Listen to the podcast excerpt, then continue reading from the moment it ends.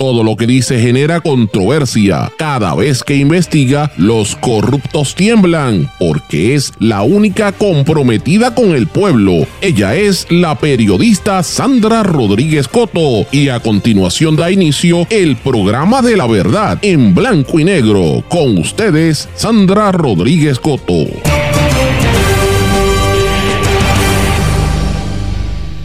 Consumo mediático en la década, ¿cuáles son las tendencias? Reaparece el narco canadiense y políticos en plena campaña electoral. Bienvenidos a su programa en blanco y negro con Sandra para hoy jueves 21 de diciembre de 2023. Les saluda Sandra Rodríguez Coto en exclusiva damos seguimiento a los principales cambios en el consumo mediático, pero esta vez comparamos toda la década.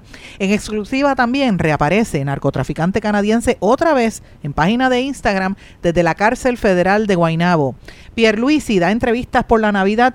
Jennifer González defiende a su director de campaña. Eliezer Molina pregunta en sondeo si debe buscar a la gobernación o un escaño legislativo independiente ante el reto que le lanza a Tomás Rivera Chats y los demás candidatos a la fortaleza Bien, gracias. Guardan silencio. Primero, intentaron lavarle la cara a Elías Sánchez en Tele 11. Ayer fue Jennifer González que le lavó la cara a Carlos Bermúdez y hoy sale que Eric Rolón buscará la alcaldía de Dorado por el Partido Nuevo Progresista. Ese fue el secretario de Corrección y subsecretario a la Gobernación en medio del caos del verano del 2019. Hoy hablamos del caso de Mariana Nogales. Arrecia la lucha por defender nuestro patrimonio. Declaran inocente a un hombre luego de 48 años en prisión. El afroamericano Glenn Simmons es la persona que más tiempo ha pasado en la cárcel antes de ser exonerada en la historia de la nación americana.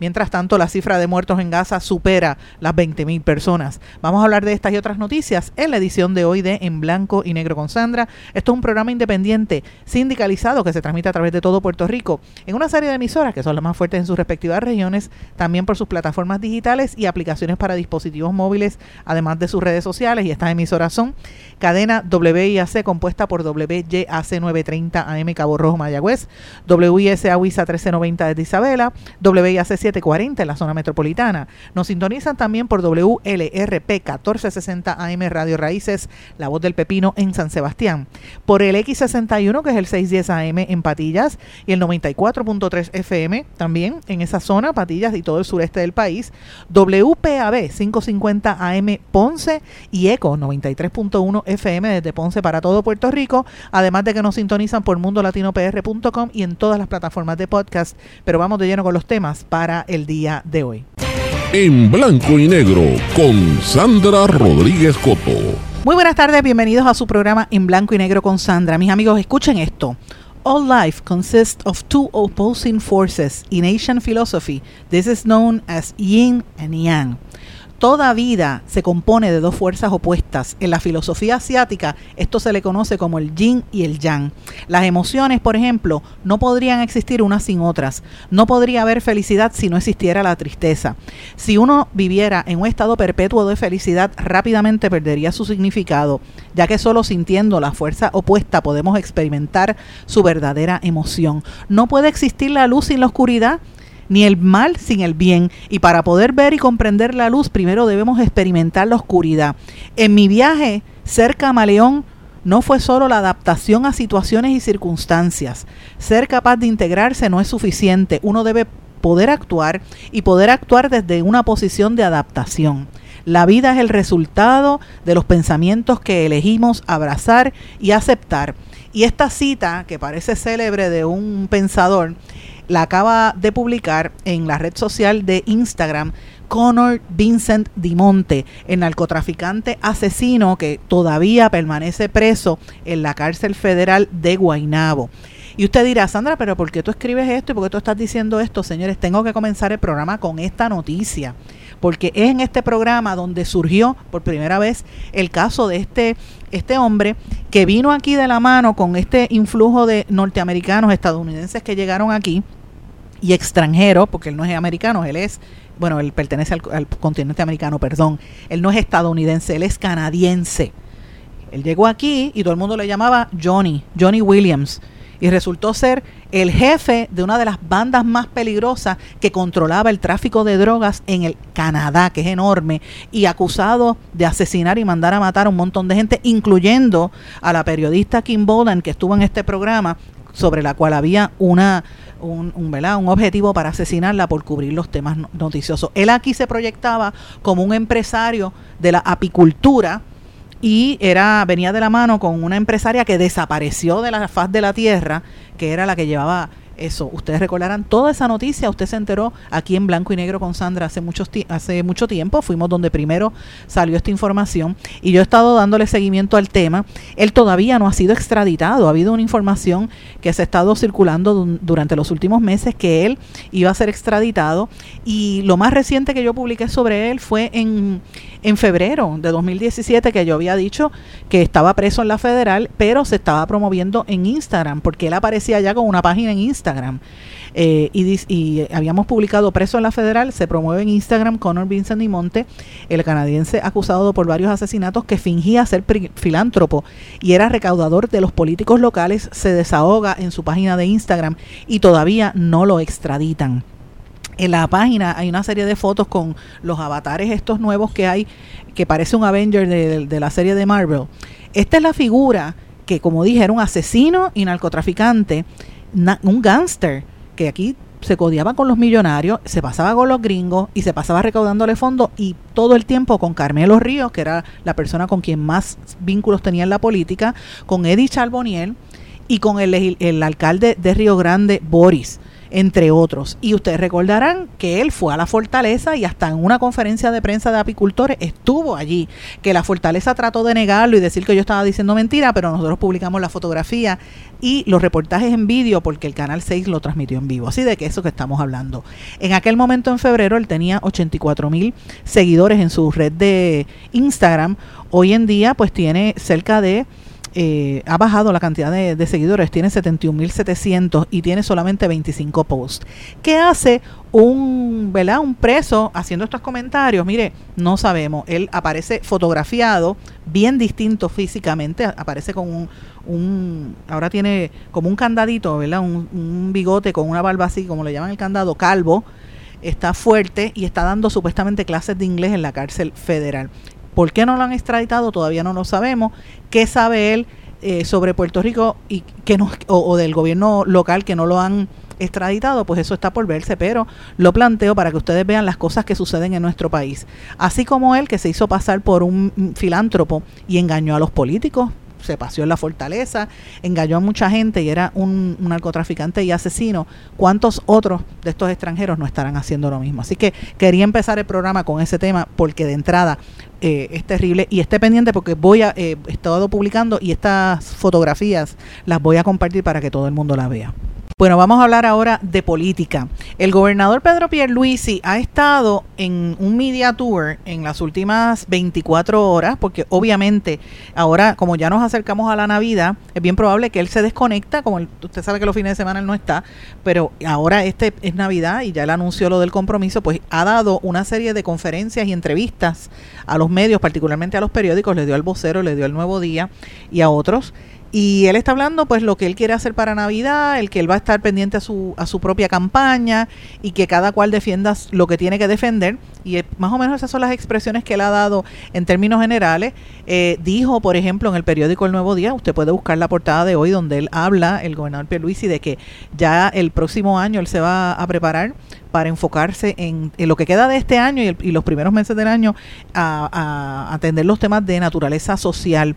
Ese es el tema, la prioridad es la, el, según él, para el 2024 son los las noticias y los servicios de, corte social. ¿Por qué él dice esto? Pues mire, primero porque estamos en Navidades, eh, él va a coger las vacaciones probablemente de una o dos salidas en la semana que viene, pero eh, esta es la, esto muere prácticamente, esta es la semana donde todo el mundo se va de vacaciones. Así que él tiene que dar las, las entrevistas ahora para proyectar lo que viene en enero porque empieza el año electoral.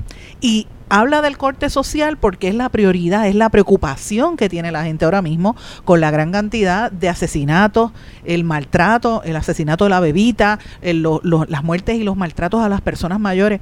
Es la preocupación que hay en la calle, la gente está bien asustada por la situación social y no vemos una respuesta del gobierno. Vemos los políticos hablando de lo que les interesa y por eso el gobernador pues parece que tiene oído en tierra y, y él da esas declaraciones tanto al periódico El Nuevo Día como las dio esta mañana al periódico El Vocero. Así que él está haciendo su campaña. Mientras tanto, en el, en el otro bando de la primaria eh, nuevo progresista, Jennifer González, ha estado, eh, ¿verdad?, en, su campaña diciendo que cada cual tiene que defender lo suyo, que cada cual... Y ella salió en defensa, ella presentó ayer su comité de campaña, ¿verdad? Pero sale en defensa del director de campaña de Jennifer González, eh, Domenech, a quien yo conozco y de hecho, no, eh, o sea, tengo una amistad, un trato afable con él de hace muchos, muchos años. Eh, Domenech estuvo en un conflicto porque a él se le acusó de haber agredido a su esposa, que también trabajaba con Jennifer González en la, en, la oficina legislativa y en, Washington, en ambos. Eh, y pues a él incluso lo arrestaron por violencia doméstica en un momento. Ese caso eh, llegó al tribunal, pero quedó en nada porque al final eh, el caso no prosperó.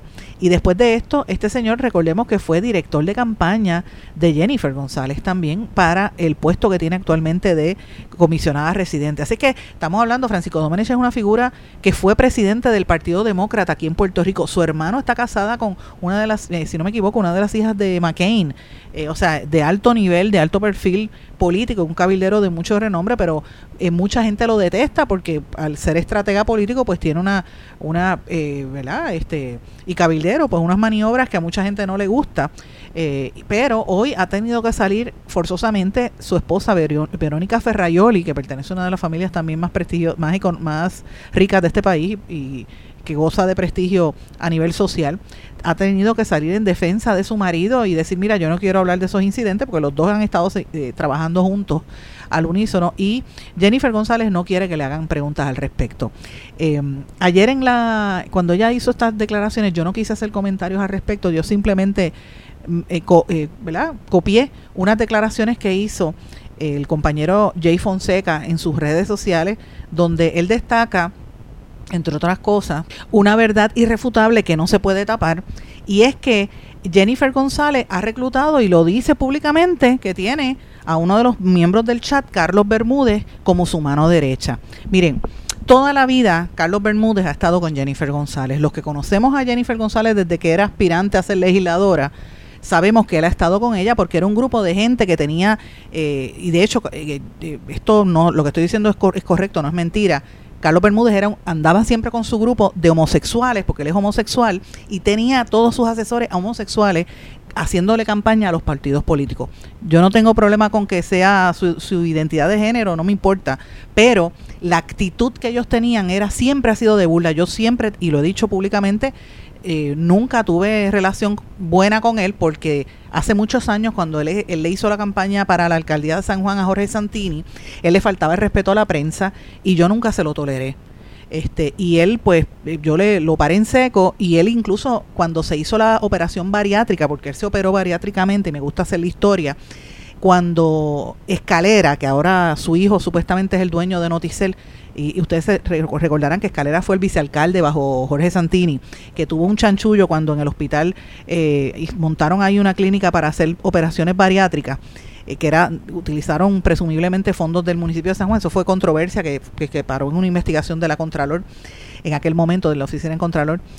Eh, pues Carlos Bermúdez por poco se muere en esa operación y yo recuerdo, yo era reportera en el Nuevo Día en aquel momento, que él llamó a medio mundo, llamó a mi entonces jefe David Colón, para que para decirme que él quería él estaba él, se vio muy mal por poco se muere y que él me quería pedir perdón y que yo fuera al, al, hospital a verlo porque él me quería pedir perdón en su lecho de muerte por todos los, los, rumores que él regó de mi persona y los ataques. Él me decía negra sucia HP, esa es la palabra, ese era el, el mote que él me puso entre los nuevos progresistas en aquel momento.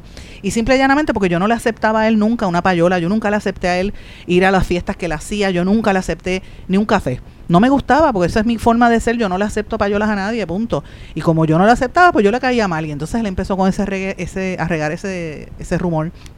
Y yo recuerdo cuando le hacen la bariátrica, que él se pone mal, se la hizo el doctor Escalera, y él pide que yo vaya al hospital y yo dije, pero ¿para qué yo tengo que ir al hospital? Mira, que lo perdone Dios, yo no tengo relación con él, punto, y no fui. Con el paso del tiempo, él regresó y se enmendó y empezó a hacer este campañas de y a meterse en la cuestión de la moda, pero siempre estuvo de la mano de Jennifer González Y cuando sucede, lo sucede eh, la campaña de Ricky Rosselló, él estaba en el grupo de Ricky Rosselló, él fue uno de los que estuvo en el chat hablando pestes, de hecho fue el más activo eh, y fue una de las personas que más me atacó. Eh, si usted ve los chats, usted va a ver cuando él dice que me tienen que atacar directamente a mí, cuando el gobernador da la orden de que me empiecen a destruir pues, este, públicamente a esta servidora. Y eh, bueno, los palabras soeces y, y, cosas muy fuertes. Jay Fonseca, yo prácticamente no le he hecho caso, pero yo sabía que él estaba ahí porque aquí ha habido un intento de lavarle la cara. Algunos de los miembros de ese grupo de, de que antes eran comunicadores del grupo homosexuales que estaba con él, ahora están en algunos medios corporativos y han querido ir lavándole la cara porque él dirigía San Juan Moda y tenía todo este proyecto. Y con Jennifer González él estaba tapadito. Cuando pasó el verano del 2019, Jennifer González los denuncia públicamente, pero él volvió con ella y él es, de su entera confianza. Y ella lo anuncia en su candidatura.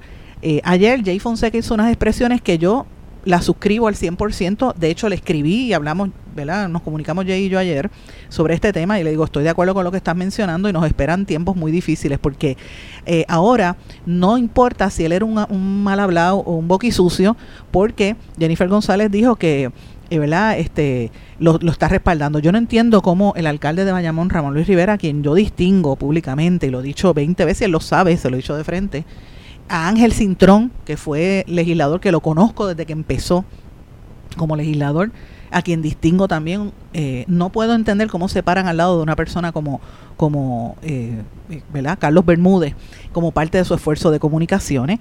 Y es una persona que él conocerá de artistas y de su mundo. Y él tenía en San Juan Moda, como le dije, tenía a Osuna y un montón de artistas. Pero bueno, en ese trabajo, en ese chat, se demostró lo que él era. En aquel momento, la ASPRO censuró las expresiones que él hizo.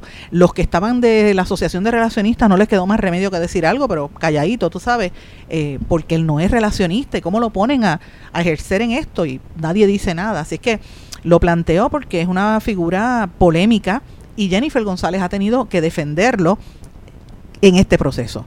Esa es la candidatura y esa es la forma en que se plantea. Así que ya usted ve los contrastes. Yo creo que la, la, campaña de Jennifer González está bien, bien dura, bien difícil y todas estas cosas no le, no le benefician a ella porque la gente sabe lo que hay allí. Fíjese, dos, dos negativos que tiene muy cercanos a la contienda con Domenech y con, con, las, con la verdad las imputaciones que hay de Domenech. Y de hecho ayer en todas las redes sociales estuvieron circulando la foto de, de cuando ficharon a Domenech. A mí me la mandaron como 10 veces. Y dije, pero bendito sea Dios, es una noticia vieja. De verdad yo no, ni le presté atención. Pero esto de Carlos Bermúdez es importante porque es una de las figuras que le hizo daño a este país. Y, y no podemos tapar el cielo con la mano. Así que ya usted tiene dos aspirantes. ¿Qué ha pasado con el popular, los populares? Eh, eh, Zaragoza y Jesús Manuel, bien, gracias. ¿Ustedes los han escuchado? Mire, así, ese silencio. Coqui, coqui, nadie dice nada. No sabemos qué está pasando con los populares. ¿Qué está pasando con los miembros de la alianza? El candidato a la gobernación es Juan Dalmau. Callado. ¿Te ha escuchado a Juan Dalmau después de, la cuestión del PIB eh, que, que yo cubrí? Mire, nada. Y entonces, pues no, no lo vemos. ¿Dónde están los aspirantes de Proyecto Dignidad? Ha estado hablando este eh, Javier Jiménez y, y. ¿Usted los ha escuchado en algún momento? No, silencio también.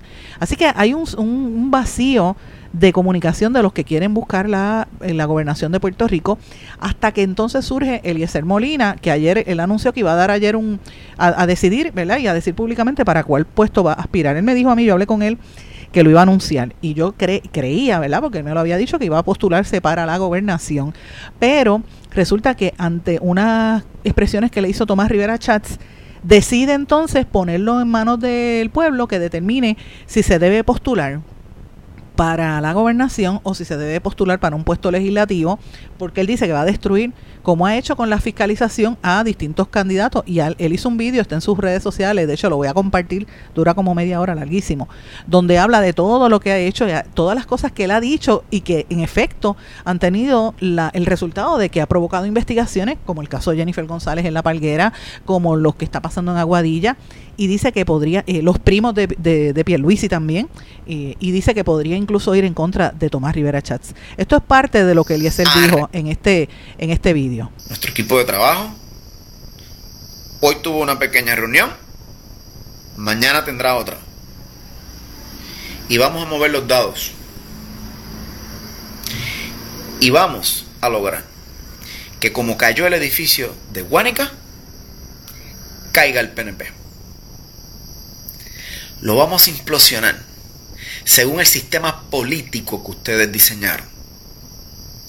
Escuchen esto. No con las mismas reglas. Nosotros sabemos dónde están las deficiencias que ustedes crearon para robarle el futuro al país. Y vamos directo hacia eso. Señores, esto que dice Eliezer Molina me consta porque lo he conversado y le he hecho preguntas a él al respecto a qué él se refiere con eso, ¿verdad?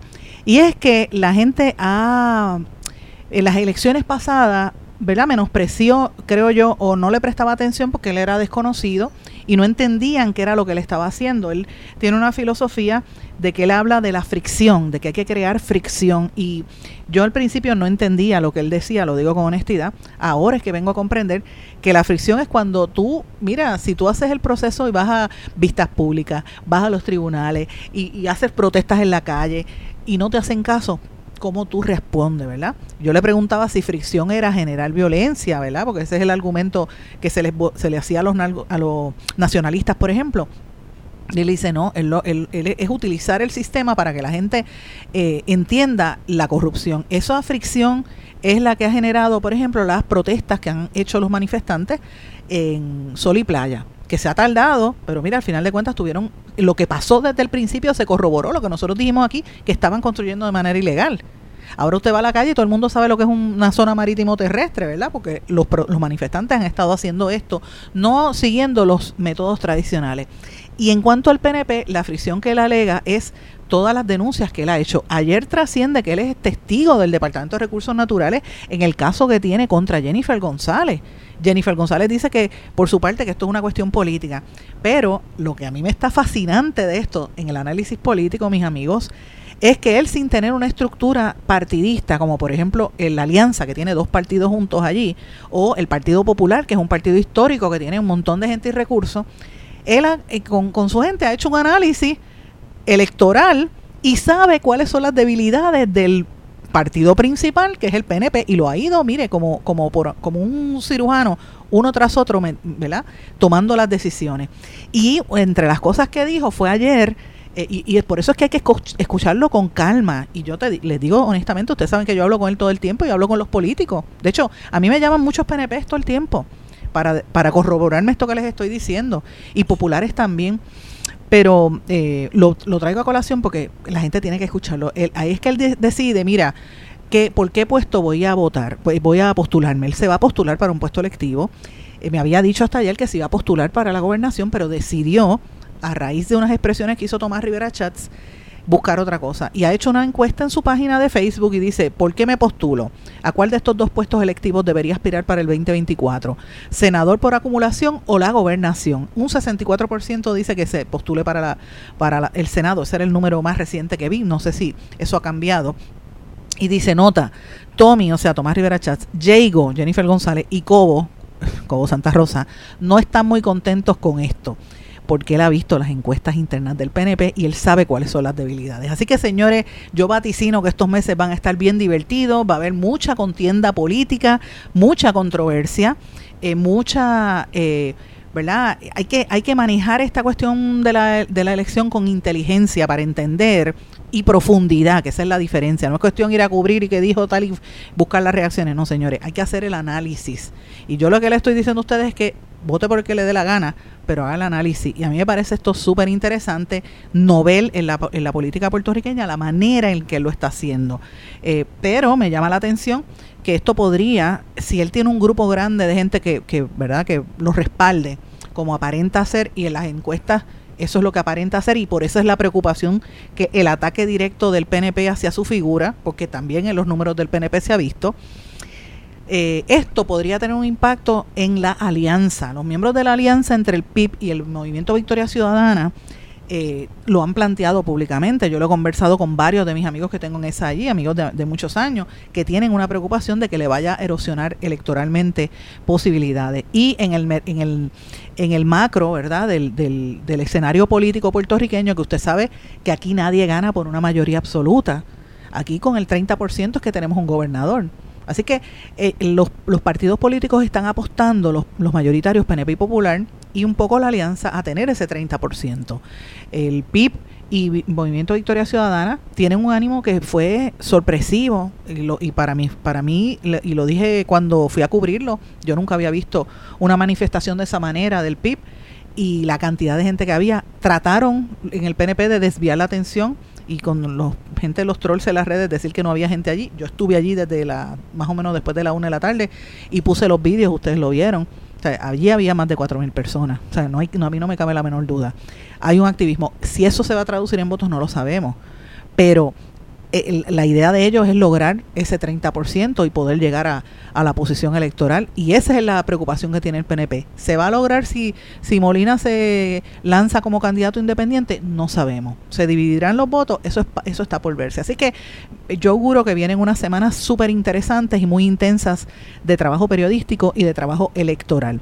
Así que lo planteo para que ustedes tomen sus decisiones. Este es uno de los casos.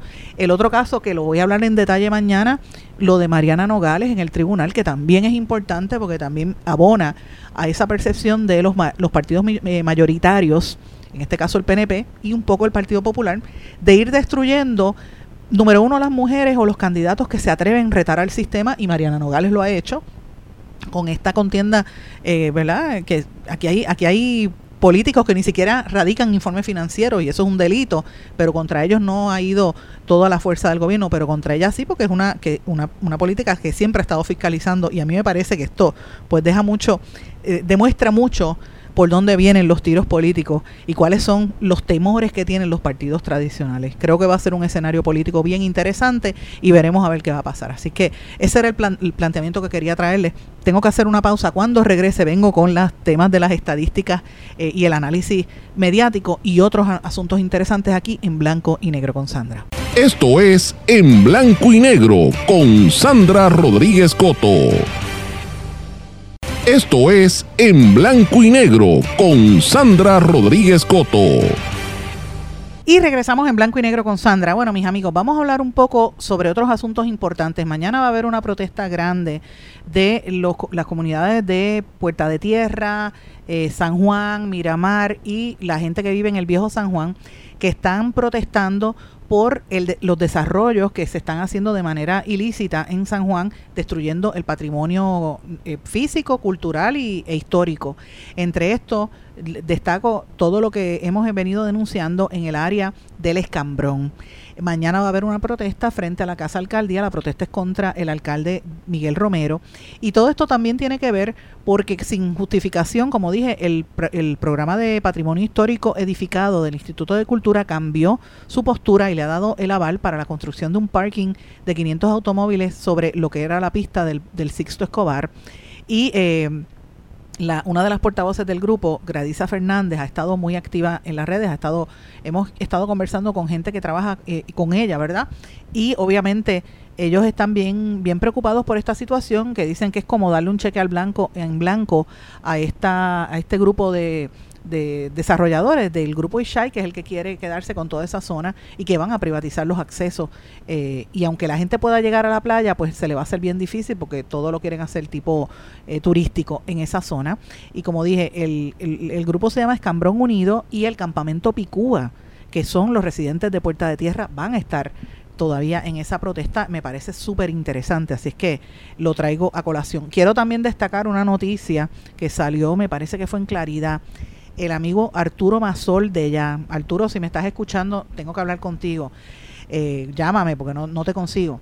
Arturo ha hecho unas expresiones importantes sobre el uso de fondos federales y él dice, eso de que los fondos federales vienen a salvarnos es una falacia. Pues mira, ciertamente él ya lo ha dicho tanto ahí como hace dos días en el periódico El Nuevo Día, donde el Fondo de Resiliencia supuestamente para ponerle placas solares a 40 mil hogares de bajos ingresos no es gratis. Eso no te, la gente piensa que te van a poner las placas gratis, no. Esto no es gratis, es un, aquí hay, eh, se le está dando unos incentivos a estas empresas, ¿verdad? Eh, empresas privadas, pero eh, a la larga usted va a tener que, que ignorar hipoteca, usted va a tener que estar pagándole mantenimiento a estas compañías y eso no se lo dicen como parte de esto, ¿verdad? Eh, no es lo mismo que la persona lo financie y a los siete años ya lo haya terminado de pagar como hacen algunos, a que de momento te diga, mira, te lo vamos a dar gratis y de momento te vengan con esa sorpresa. Así que, ¿qué está pasando con ese dinero que se supone que es dinero federal que se lo está dando directamente a las empresas? Debería ser para reducir eh, eh, costos, pero la gente va a terminar pagando. Los pobres van a poner ese modelo de negocio sobre mil millones de 20 a 25 años, van a estar pagándole a estas empresas. Así que lo estoy planteando porque esto es una preocupación muy seria, un engaño en la cara del consumidor puertorriqueño que no se puede permitir, porque imagínate, es parte de ese engaño mm, falaz que han hecho hacia el pueblo de Puerto Rico. Es increíble cómo estén haciendo de esta manera.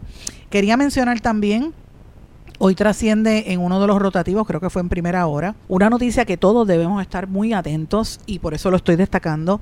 Eh, lo publica Frances Rosario en primera hora. Dice, le dan largas al cierre de vertederos. Autoridades apuntan a la falta de dinero y ambientalistas a la falta de interés. Esto es un tema que yo desde hace 25 años vengo oyéndolo. Eh, cuando estaba Carl Soderbergh dirigiendo la EPA en Puerto Rico era un tema que él tenía constantemente porque coincidió con el cierre inicial, ¿verdad? Y la, y la fecha donde se anunciaba los cierres de los vertederos en Puerto Rico desde el año 1994. Imagínense, vienen hablando de esto, de que los vertederos ya no cumplían con las regulaciones ambientales ni federales y como ya han pasado casi 30 años de esa orden y no ha pasado nada, pues los vertederos están botando todos esos lixiviados por debajo de la tierra, por eso es que hay tanta contaminación y pues la gente sigue, eh, en vez de hacer programas en estos 30 años para fomentar el reuso y el reciclaje, pues mira, todo eso prácticamente no existe. Eh, y hay un no hay manejo de, desperdicios sólidos en Puerto Rico. Así que me parece que esto es un impacto muy fuerte a nivel ambiental y les tengo que decir que por ahí va a venir controversia en, en los próximos meses, a principios de año. Y por eso es que esta historia es importante que la miren. Aquí hay ambientalistas de muchos años como los amigos Juan Rosario, eh, de Misión Industrial y Jorge Fernández Porto, que estuvo por años en el PIB, eh, que no desconozco si está en el PIB todavía, porque hace tiempo que no, bueno, no lo vi en, el evento del PIB, pero él es un conocido ambientalista y estaban hablando de que esa práctica de enterrar la basura causa mucho daño al suelo, porque todo eso va percolando y Puerto Rico, de ahí es que viene el agua, ¿verdad? En las aguas subterráneas y eso afecta también la calidad del aire. No ha habido alternativas a esto y a mí me parece que, que esto es sumamente importante. Son en Puerto Rico, para que usted tenga una idea, eh, cuando se pusieron estas, estas, estas multas en el año 94, que yo recuerdo que bastantes artículos que escribimos de eso en el Nuevo Día en aquel momento, imagínate, ha llovido, en 1994.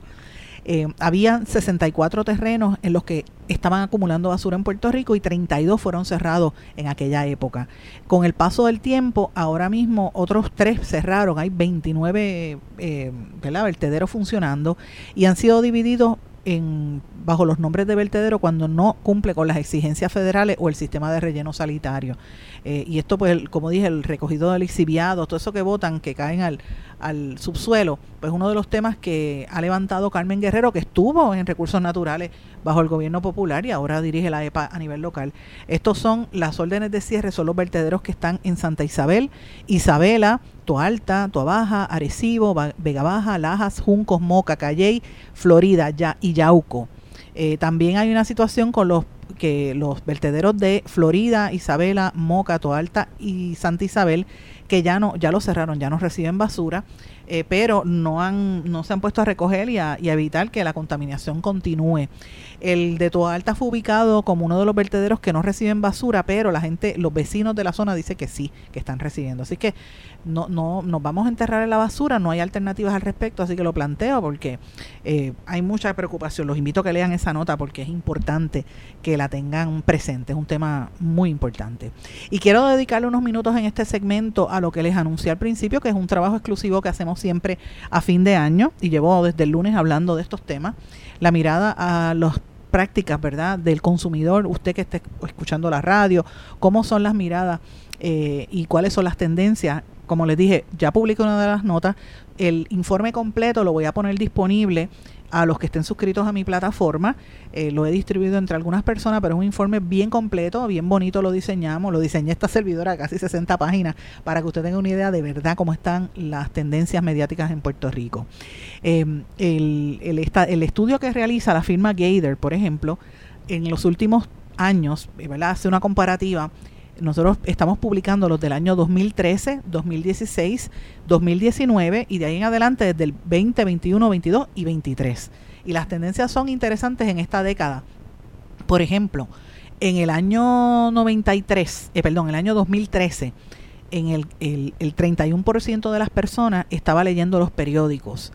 En el año 2023 es un 13% que busca el periódico impreso. Mire cómo ha bajado de 31%, 23% y por ahí para abajo. Hubo un año donde hubo un crecimiento, que fue en el año 2020, pero ha, ha habido un drop insignificativo y eh, el 13% de la población es lo que está leyendo los periódicos impresos, lee las noticias de manera online, por eso es que hay tanto crecimiento online.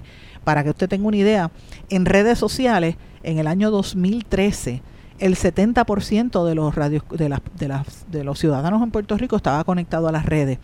Ese número siguió subiendo un 87% en el 2016, a un 99% en el 2019, a un 100% en el 2020. Después ha habido una merma y lo, ha ido bajando un poco porque la gente consume la, el Internet por otras áreas, ¿verdad? No necesariamente redes sociales. Y ha habido mucha gente que se ha salido de las redes, hay que admitirlo y la cantidad está eh, ahora en 72% en el 2021, 75% en el 2022 y este 2023 el 73% de la población está conectado a las redes según Gator International en el estudio Media Tracking. Fíjense la comparativa, 13% periódicos impresos, 73% redes sociales, social media es lo que me refiero. Radio, empezamos la, la, década con un 55% de audiencia y terminamos en el 2023 con un 51%. Que ha habido una merma, sí, pero se ha mantenido más o menos igual el año donde menos la gente sintonizó la radio fue en, el 2019, que había un 32%, pero este año se vaticina que viene un aumento por ser un año electoral, porque como no hay tanta disponibilidad, va a haber mucha actividad de candidatos buscando entrar a las emisoras de radio, ¿verdad? Y transmitir por radio, así que va a haber un crecimiento, pero más que la radio es, como dijimos en el día de ayer, streaming, eso es lo que dice este estudio, que la mitad de la población escucha su emisora de radio por radio streaming. Me parece interesante ese dato. Y miremos la televisión. Televisión siempre, televisión local siempre está alta en los estudios. Y llegó a tener casi un 90%, 91% en el año 2021, ¿verdad? Pero empezamos esta década con un 83% de la población puertorriqueña que veía la televisión local. Esa cantidad, a pesar de que la televisión es el medio local más fuerte, esa cantidad perdió y ha ido perdiendo. Está ahora un 60%, de 83 a 60%. Y con todo eso sigue siendo el medio local más fuerte porque la gente lo sintoniza. Claro, no le llega a, a las redes sociales y no le llega a Internet. Y estamos viendo el video streaming casi llegando en 50 y pico de por ciento, casi llegando a la par con lo que la gente ve por televisión. Así que yo preveo que en los próximos dos a tres años va a haber un, un, un cambio y la, el consumo de televisión local va a bajar posiblemente a, a la mitad de la población, a 50%, como estamos viendo esto. ¿Qué se reflejará en los demás, en prensa escrita y en radio? Pues no sabemos porque en todos está creciendo mayormente la el consumo de, ¿verdad? de el interés por la por internet, por la parte de internet. Vamos para que usted tenga una idea y voy a coger el promedio de edad de mujeres y, en el informe tengo 1834, eh, 3554, 55 años en adelante. El grupo de 3554, las mujeres, miren esto, mujeres nada más. 86% en redes sociales, 69% noticias online, 59% radio local, 58% televisión local, 56% video streaming, 33% televisión pagada por satélite o cable, 31% juegos en el teléfono, 23% buscan los shoppers, 12% buscan hacer las compras online y tan solo un 8% de las mujeres lee los periódicos impresos. 35-54. Vamos vamos a los hombres. Hombres en ese mismo grupo de edad. 83% redes sociales, 73% noticias online, 62% radio local, 62% video streaming, 53% la televisión local, 35% la televisión pagada, el 28% juegos por teléfono, 17% shopper, el 13% online shopping y el 8% prensa escrita. Vamos a los viejos, la gente mayor, y perdóneme, ahí me incluyo yo porque dice 55 en adelante, yo no llegaba a los 55, pero ya estoy en los viejos, me perdonan, ¿verdad? Mami y papi, que yo les digo viejo, pues estoy en la categoría con ustedes. y mis tías también. Bueno, pero vamos a, vamos a, la seriedad. El estudio refleja que mujeres 55 plus, ¿verdad? el 80% está conectada a la televisión local, 56% en redes sociales, 42% radio local, 42% televisión pagada, 40% noticias online. Fíjense esto, que todo el mundo dice que los viejos no se conectan. Sí, 40% de las mujeres. El 32% por video streaming, 28% por choppers, el 25% phone gaming, o sea, juegos en el teléfono, 20% ve prensa escrita. Ah, fíjense qué interesante las mayores, las mujeres mayores, el 20% busca el periódico impreso, pero las más jóvenes llegan solamente un 8%, miren el comparativo. Y las mayor, las más jóvenes más compran por online, las viejas mayores de 55 en un 3%. Y termino con los hombres rápidamente porque el tiempo me traiciona. Hombres eh, 55 años o más. Televisión local 77%, radio local 56%, redes sociales 54%, televisión pagada 48%, noticias en línea 47%, video streaming 38%, Prensa en periódicos, ¿verdad? Impresos, 22%. Chopper, 20%. Phone Gaming, 16%. Y un 5% son los que hacen compras online. Mis amigos, estos son los, los detalles del media tracking que hace Gator International. Los detalles completos en nuestras plataformas y en el informe que estamos publicando. Voy a una pausa. Regresamos enseguida. Esto es En Blanco y Negro con Sandra Rodríguez Coto.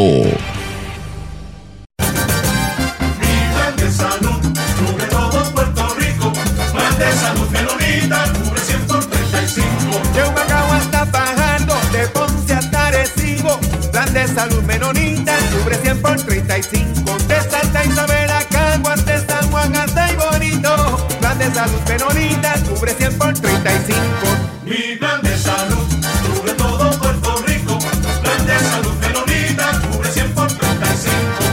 Quítese el dolor de cabeza con sus obligaciones de contabilidad con los servicios que presta Villalba y Villalba Company. Directo, personal y con sensibilidad humana. Lo que se busque un verdadero asesor de contabilidad para todo tipo de servicio de contabilidad, pago de IBU, pago de nómina, informes trimestrales y anuales y otros. Ofrecen servicio directo personalizado. Villalba y Villalba Company. Para orientaciones, su teléfono el 939-336-5774. 939-336-5774. 5774. Oye, Brian, no te vayas. Llévame contigo para la playa. Llévame con Boycar y márcalo así. Llévame con Boycar pa' donde vayas. Oye, chico, ¿qué te pasa? Llévame contigo para la playa.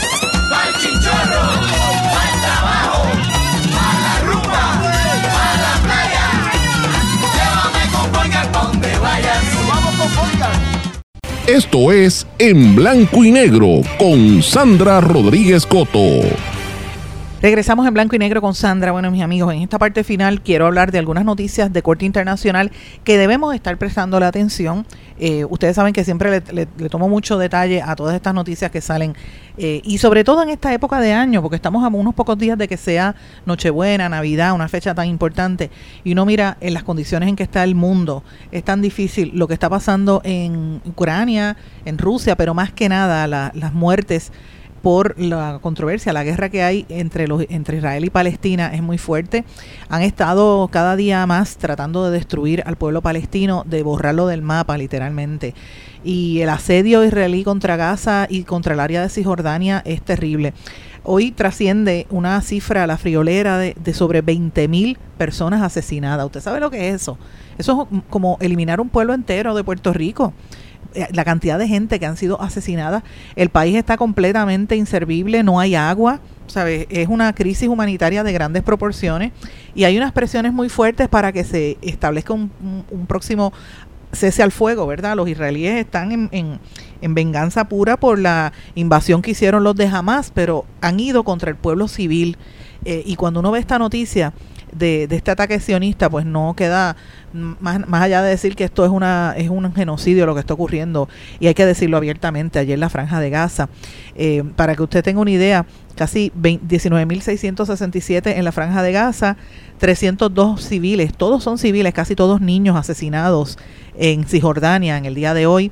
Ministerio de Salud eh, palestino informó que después de 74 días de agresión contra Gaza y Cisjordania, el ejército de ocupación israelí asesinó a 19.902 palestinos, causó heridas a más de 55.000 personas, incluyendo mujeres y niños y que la situación está cada día fuera de control.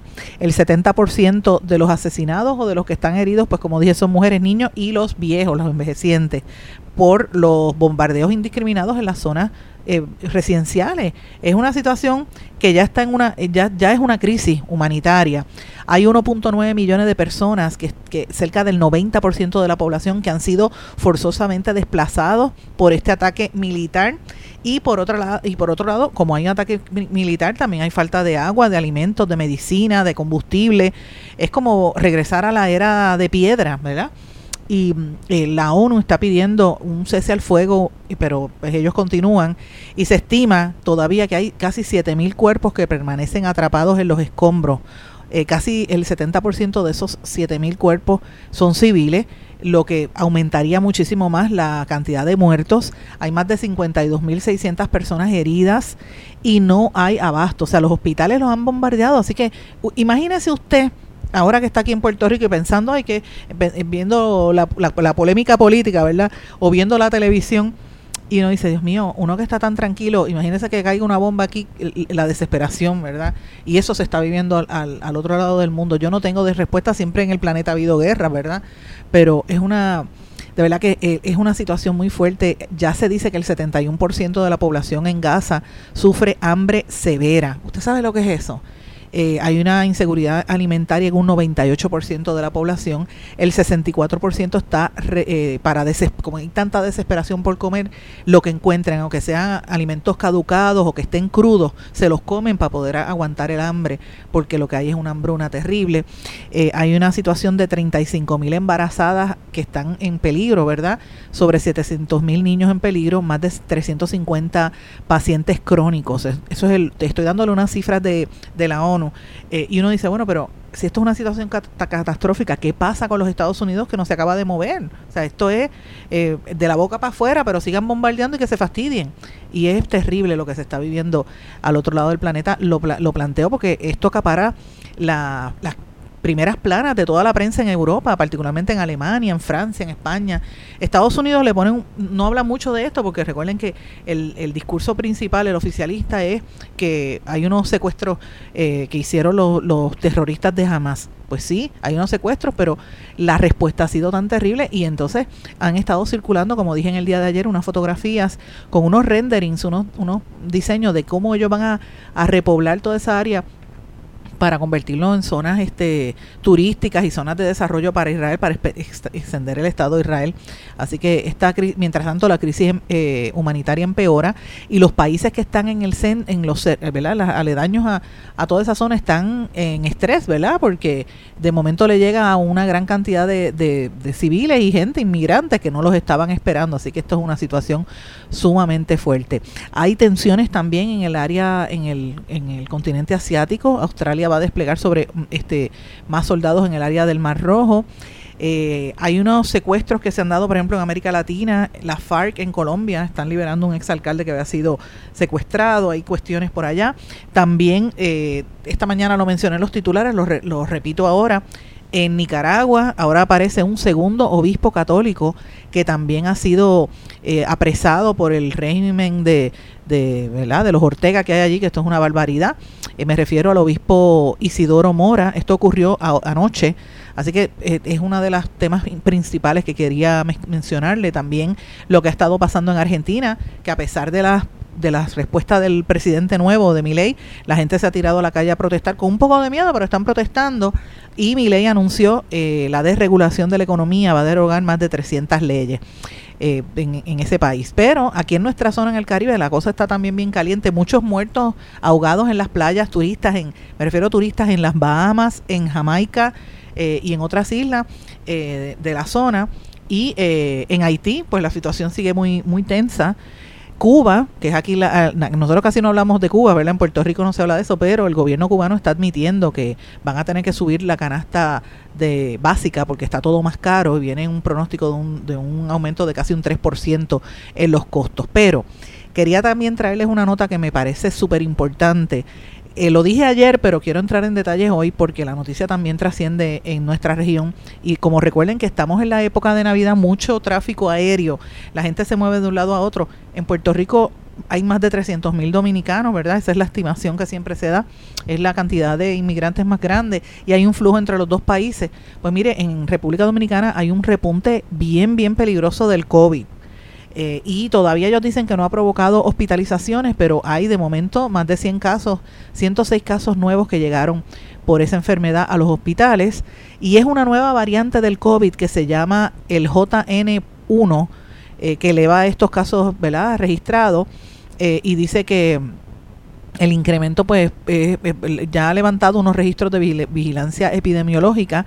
Lo planteo porque no quiero que esto pues vaya a verse como empañado verdad las navidades no usted se tiene que proteger. Si va a haber un evento grande póngase mascarilla eso no no le cuesta nada. Ya nosotros sobrevivimos verdad el covid por más que tengan la vacuna se pega porque es la realidad, esa vacuna no, a mí, a mí ahora con, con el pasar del tiempo cada vez me convenzo más de que no, no es efectiva. Eh, aunque el gobierno dice lo contrario, ¿verdad? Pero bueno, la gente se sigue pegando. Así que tenga cuidado que esto ya debe estar o debe estar por llegar a Puerto Rico, pero esa cantidad en República Dominicana es bien, bien preocupante. Eh, y pues uno dice, bueno, que no llegue aquí a Puerto Rico porque eso llega sumamente rápido, eh, una, una cosa detrás de la otra. También quería mencionar en términos de noticia internacional, varias cosas que a mí me llamaron poderosamente la atención. Bueno, una de las cosas que quería mencionarles, señores, en, Venezuela. Esta noticia trascendió en el día de ayer. usted sabe que los Estados Unidos ha prácticamente reabierto las negociaciones con eh, Nicolás Maduro. Eh, tanta polémica que hubo hace un tiempo, pues bueno, en el día de ayer hubo una liberación de 10 ciudadanos estadounidenses que estaban detenidos en, el helicoide, en, en la sede del Servicio Bolivariano de Inteligencia en Caracas, y algunos habían estado arrestados por la fallida incursión paramilitar que hubo en Venezuela eh, eh, hace unos años, ¿verdad? Y mm, a la salida de estos estadounidenses se, fue como un intercambio de presos, porque también de Estados Unidos liberaron al diplomático venezolano Alex Saab, que estaba encarcelado en Florida por acusaciones de lavado de activos, entre otras cosas. Eh, y pues hubo ese, intercambio también. Están libres Iron Berry y Luke Denman, ex miembros de las Fuerzas Especiales de los Estados Unidos, que estaban en Venezuela desde el 2020 bajo ocupación, eh, las acusaciones de complot para derrocar al gobierno de Maduro. Y este mientras tanto, el, este señor Saab, fue, que fue extraditado de Venezuela, por crímenes que cometió contra Estados Unidos, los Estados Unidos lo liberan y Maduro lo recibe en el palacio eh, presidencial. Esto pues fue una de las de las noticias más importantes con la que abre la prensa de América Latina. Ese es el, titular de, hoy, la discusión hoy entre lo de Argentina y esto de Venezuela, que me parece importante. Pero mire, mire qué cosa más interesante. ¿Usted sabe quién negoció esos intercambios entre Estados Unidos y Venezuela? Qatar. Y esto lo admite el secretario de Estado estadounidense Anthony Blinken, que dice que fue eh, de hecho agradece públicamente al gobierno de Qatar por ese trabajo de negociaciones y pues no sé, yo lo planteo porque mira, eh, todo esto tiene que ver con unos acuerdos petroleros que está tratando de hacer el gobierno de los Estados Unidos y los venezolanos a cambio están pidiendo eh, un intercambio de, medicinas y alimentos. Eso para que usted vea que por más que luchen la, gente que está, los opositores al sistema de, de, Maduro, pues mira, a la hora de la verdad los americanos van a hacer lo que le convenga a ellos y eso pues hasta ahora es la noticia que ellos quieren, ¿verdad? Lo que, lo que ellos quieren destacar. Así que esta es una noticia que está en las primeras planas de toda América Latina y de gran parte del mundo. Eh, interesantemente porque también en Qatar se están dando las negociaciones con lo que pasa en Palestina y lo quería traer. Eh, también otra de las noticias, ¿verdad? Yo no, no voy a entrar en detalle mucho, ¿verdad? En mucha precisión con lo que se está, la controversia que hay en torno a Trump. Eso usted lo puede buscar en las noticias constantemente, ¿verdad?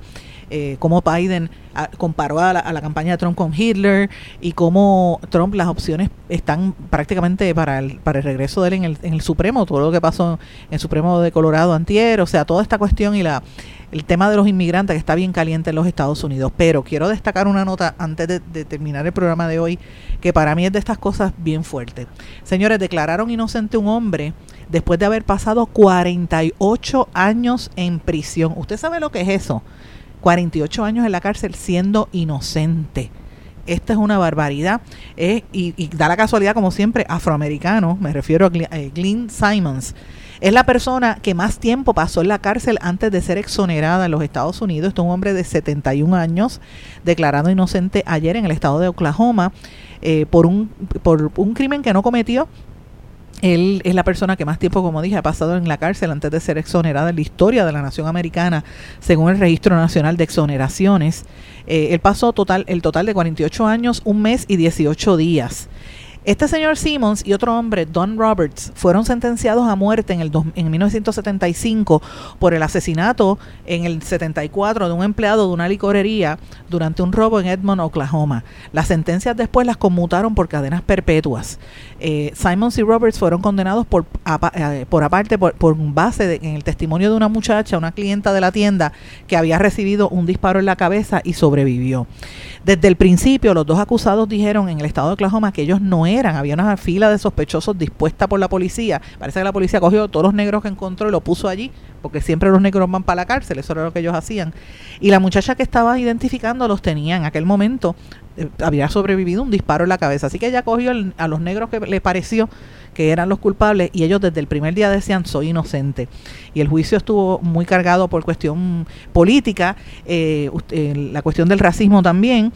Como dije, ya los habían, los habían acusado inicialmente para la, la pena de capital, pero imagínese que usted pase toda su vida y después se, se declare, luego de hacerse prueba pericial, que ellos ni siquiera estuvieron allí, casi 50 años de vida en la cárcel. ¿Cómo usted devuelve la, la vida a una persona que, la, que ha pasado completo en el sistema? Imagínese eso. ¿Cuántas otras personas no pasarán por situaciones así en Estados Unidos y aquí en Puerto Rico? Aquí está la cuestión del proyecto Inocencia, ¿verdad? Siempre hay gente que no, no tiene culpa, pero eh, pues eh, casi siempre los que padecen esta, esta situación son gente o negros o latinos o personas de minorías, ¿verdad?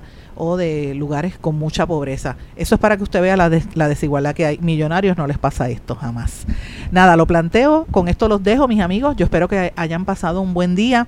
Los dejo aquí, esté pendiente a todo lo que vamos a estar publicando en nuestras plataformas por, eh, por escrito. Y nos volvemos a encontrar mañana en otra edición más de En Blanco y Negro con Sandra. Que pasen todos una hermosa tarde se quedó con ganas de más. Busque a Sandra Rodríguez Coto en las redes sociales y en sus plataformas de podcast, porque a la hora de decir la verdad, solo hay una persona en la que se puede confiar, Sandra Rodríguez Coto, en blanco y negro.